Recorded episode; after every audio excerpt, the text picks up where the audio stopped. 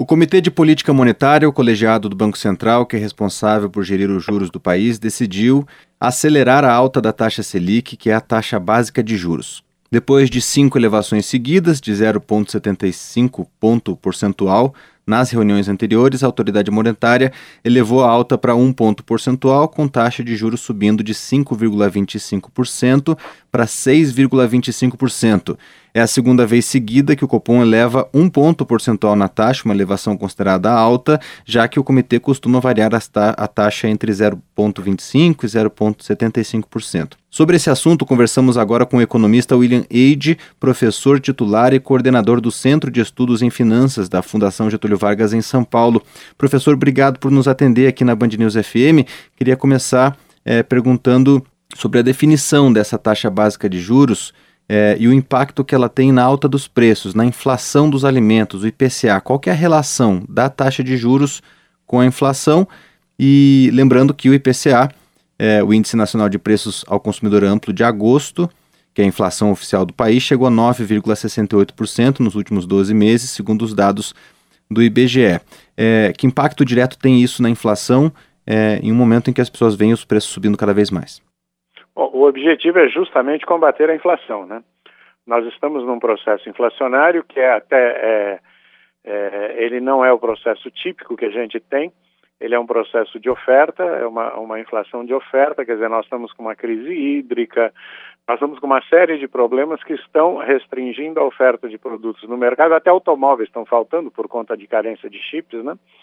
Então, há pouco produto e é, mantida a demanda. Quer dizer, as pessoas continuam querendo comprar, em que pese que nós estamos também num período de alto desemprego. Mas essa falta de produtos é que vem causando muito a, a, a inflação, aliada a outros fatores, como alta de preços de combustíveis e outras coisas. Então, o que o Comitê de Política Monetária, o Banco Central, neste momento, tenta fazer é reduzir a pressão de consumo elevando a taxa de juros e tornando os investimentos mais atraentes. Então, você, antes de comprar alguma coisa, vai pensar duas vezes e falar assim: puxa, se eu não comprar, eu posso investir e ganhar algum dinheiro.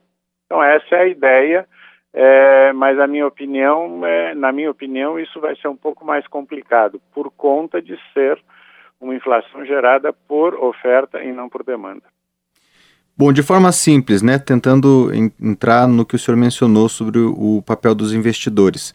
É, e aí o senhor pode me corrigir se eu estiver errado, mas a gente pode dizer que a Selic é aquilo que o governo paga para quem compra os títulos públicos. E com isso regula também uma forma de emprestar dinheiro dos investidores. É, que impacto que isso tem na dívida pública, por exemplo? Tem relação direta com isso? É, é simplista dizer que a taxa básica de juros é isso? Não, eu acho que de forma simples é isso, quer dizer, é quanto que o governo vai pagar pelos seus títulos, mas também baliza as outras taxas do mercado, né? Porque agora um banco, por exemplo, não pode oferecer um CDB é, que esteja abaixo desses 6,25. É claro que a gente está um pouco acima, porque o banco tem mais risco e tal, mas vamos imaginar que todos tivessem o mesmo risco, o CDB vai ter que pagar mais também. Assim, e aí o CDB, por exemplo, serve para financiar o capital de giro das empresas. O dinheiro que é, que é captado pelos bancos através do CDB vai para as empresas para financiar seu capital de giro. E aí a empresa vai pagar mais caro por esse dinheiro. Então, no fim, também reverte, é, acaba tendo impacto nos preços e elevando é, os preços. Mas espera-se, numa política dessa, essa é a expectativa do Banco Central, que o impacto sobre o consumo seja maior do que sobre o preço do dinheiro. Então, acabe por reduzir a inflação. Não é bem a minha opinião.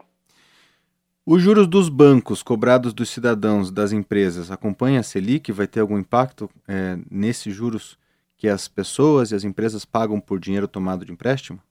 Vamos colocar assim: para empréstimos normais, sim, há uma pequena elevação porque a Selic foi aumentada. Para aqueles empréstimos que eu chamo de malucos, tipo cartão de, é, cartão de crédito, cheque especial, não, porque eles já vivem nas alturas e a relação deles com a taxa básica de juros é muito tênue. O que acaba acontecendo é que eles estão muito mais relacionados a riscos, falta de garantias e outros fatores. Né? Mas para os empréstimos tradicionais, sim, há um impacto, eles tendem a é, aumentar ou diminuir o seu custo conforme aumenta ou diminui a Selic. Agora você me perguntou da dívida pública, sim, há impacto também porque o governo vai pagar mais pelo, pelo, pelo dinheiro que ele toma do público em geral, seja as pessoas físicas, seja as empresas, seja os bancos. E é interessante também notar que, é, que isso daí o Brasil está na contramão do mundo, né? O mundo continua com taxas básicas, é, muitas vezes negativas, às vezes zero, é, e o Brasil está subindo muito a sua taxa. Já, já ele volta a ser o campeão mundial de taxa real de juros. O que, que isso quer dizer para a gente explicar isso para o cidadão comum? O governo fica devendo mais? Tem um limite isso? Até quanto que o governo pode, por exemplo, elevar a dívida? O que, que essa dívida pública significa? Olha, vamos lá. Tradicionalmente se diz que um país emergente como o Brasil não deveria ter uma dívida superior a 100% do PIB. Nós estamos na faixa de 80, 80 e poucos então ainda há alguma gordura a queimar. Mas é interessante ver que há toda uma discussão hoje no mundo de nova política monetária, onde se coloca o seguinte: será que não é vantagem para o governo emprestar dinheiro, tomar dinheiro emprestado, na verdade, se ele pode fazer isso a custo zero, que é o que tem acontecido na Europa, por exemplo? A taxa de juros da Alemanha é praticamente zero. Então a ideia é o seguinte: o governo pode tomar dinheiro, investir em projetos que tragam benefícios para a sociedade esses projetos são rentáveis, trazem mais impostos tal, e depois ele paga esse dinheiro de volta. O Brasil não pode fazer isso porque o custo está ficando cada vez mais caro. A inflação, a gente mencionou, está em 9,68% nos últimos 12 meses, isso dado de agosto do IBGE. É, a expectativa de alguns é de que passe de dois dígitos no fim do ano. É, o poupador, né, aquele que recebe por poupar, vamos dizer, esses poupadores tiveram perdas até agora, já faz, sei lá, talvez mais de um ano que as pessoas não estão recebendo menos do que a inflação quando elas guardam dinheiro. É, o que, que muda com, a, com essa alteração, essa subida da taxa Selic?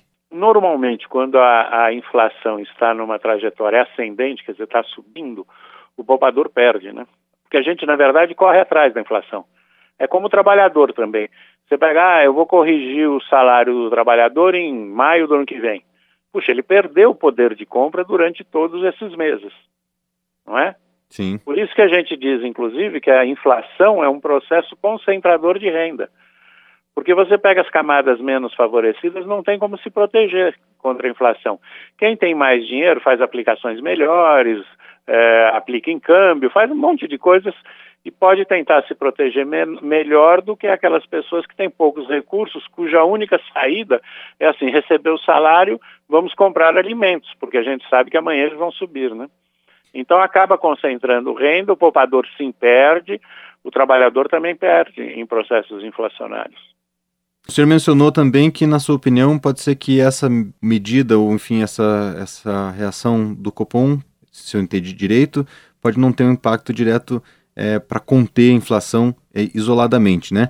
O Copom mesmo citou risco fiscal do país, que segue elevado, e que dúvidas sobre a aprovação de reformas defendidas pelo governo podem também levar né, a novas elevações da taxa Selic. O que mais que precisa ser feito para a inflação ser contida no contexto atual do Brasil? Bom, primeiro rezar, né? Porque tem que chover.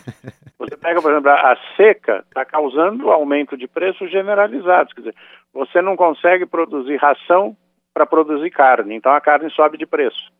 E assim vai, é, é, todo um processo. Você não consegue produzir trigo, o trigo fica mais escasso, o pão sobe de, sobe de preço. Então, quer dizer, em primeiro lugar, nós temos que rezar ou torcer, depende do que você acredita, para que chova. E outros fatores aí também, né? Quer dizer, a gente teve essa semana esse suspiro na China, por causa da Evergrande lá, uhum. que causou mais riscos além do que a gente precisa. O Brasil, ele além dos seus riscos tradicionais, ele tem é, somado aos seus riscos tradicionais, dois riscos, o risco, risco político e risco fiscal. Risco político a gente acompanha todo dia na imprensa, quer dizer, as brigas entre os poderes, as discussões, tudo isso. Isso torna mais incerto o país. O risco fiscal é assim, nós estamos com um déficit nominal desde 2014, se não me falha a memória. Nós, tem gente que fala que nós estamos em depressão já há 7, 8 anos. Pra você ter uma ideia, o nosso PIB está em níveis abaixo do que ele era em 2011. A gente não cresceu, a gente perdeu de novo uma década, né?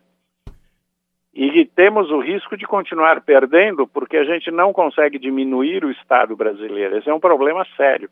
O Estado brasileiro consome as poupanças dos brasileiros. Em 2019, se eu não me engano, o investimento do, do, do governo federal foi de 0,7% do PIB. Países como a China fazem investimentos de dois dígitos, né? Então uhum. você vê a diferença, quer dizer, essa, essa questão. Investimento em obra, desenvolvimento, essas tem coisas. Tudo, infraestrutura, tudo isso. Quer dizer, hoje você vai na China, ela tem a maior rede de trens rápidos do mundo, aeroportos excelentes em todo, em todo quanto é lugar. Isso é investimento do Estado. O Brasil não consegue fazer isso, não consegue nem manter as suas estradas, né? Por quê? Porque o Estado brasileiro consome toda a poupança do brasileiro. Então, o que precisaria para diminuir? Primeiro, acabar essa, essas discussões políticas que são bastante inócuas. Né? Algum gargalo específico no Estado brasileiro que o senhor possa apontar, até como opinião pessoal? Olha, eu acho que, por exemplo, a questão da gente não ter uma meritocracia no, no, no, Estado brasileiro é terrível. Em certos lugares você tem, você tem gente muito preparada tal, mas na imensa maioria não. Então você vai acumulando gente, acumulando gente, acumulando gente, essas pessoas não são avaliadas em nenhum momento. Você aí no seu trabalho na Band, certamente você é avaliado, mas no, no, no Estado brasileiro isso não acontece. Também nós não somos racionais, quer dizer, hoje você tem toda uma tecnologia que, ah, que poderia diminuir brutalmente e tornar muito mais eficiente o Estado. Não temos. Você tem muito aquilo que se fala no Brasil, né, de criar dificuldades para vender facilidades, isso é sabido, a gente precisaria reduzir a corrupção. Então, o principal seria assim: vamos passar algumas reformas, reforma administrativa, reforma tributária. O Brasil tem 80 tributos listados, está lá na Wikipedia para quem quiser ver. Portugal, que hoje é um sucesso na Europa, tal, não sei o quê, tem 16. A maior parte dos países reduz a sua a, a, complexidade do sistema tributário. O Brasil só perde em complexidade do sistema tributário para a China. Você ter uma ideia, isso tem rankings aí com 170 países, coloca o Brasil em segundo lugar. Então a gente precisa fazer reformas, a gente precisa mudar o país nesse sentido, para ver se a gente torna o país mais atraente para investimentos, torna o país menos arriscado, enfim, torna o país melhor, né? Professor, para a gente finalizar, voltando agora para a inflação e tentando também separar um ponto específico, as exportações, por exemplo, do Brasil é, crescem do agronegócio, da soja, da carne, enfim, e é apontado por alguns economistas como também parte da responsabilidade pela inflação dos alimentos, né? Porque o produtor acaba exportando muito para ganhar em dólar, porque o dólar está alto, então é, acaba é, colocando para fora o que é produzido no Brasil e aqui dentro, no mercado interno, fica um pouco mais caro.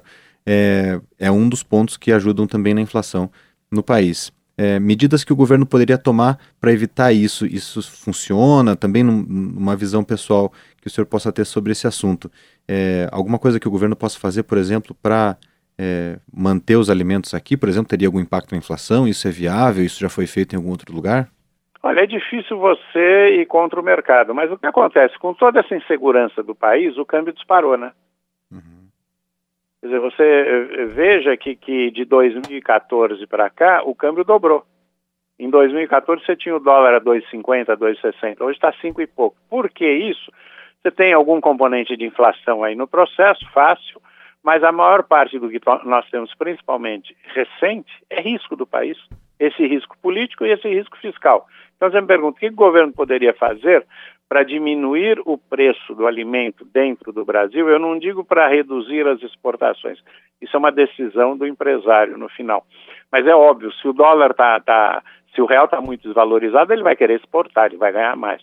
Então o que, o governo pode fazer? Reduza seus riscos, risco fiscal, risco é, político. Isso reduz o, o câmbio, valoriza o real e você vai ter alimentos mais baratos no Brasil, até porque você importa muita coisa, como trigo, né? Então, quando o câmbio dispara, o preço aumenta naturalmente. Quer dizer, então, é, é, o câmbio é um componente importante. Apesar do Brasil ser um dos países mais fechados, de economia mais fechada do mundo, é, o câmbio também tem grande impacto. A gente importa muita coisa, né? Então, reduz os riscos. Essa seria a solução, mas não parece ser o que os nossos governantes de todos os poderes e todos os níveis têm interesse, né? O Comitê de Política Monetária subiu de 5,25% para 6,25% a taxa básica de juros no país, a taxa Selic. Sobre esse assunto, nós conversamos com o economista William Eide, professor titular e coordenador do Centro de Estudos em Finanças da Fundação Getúlio Vargas em São Paulo. Professor, queria agradecer a entrevista. Muito obrigado pelas informações. Eu que agradeço. Até logo.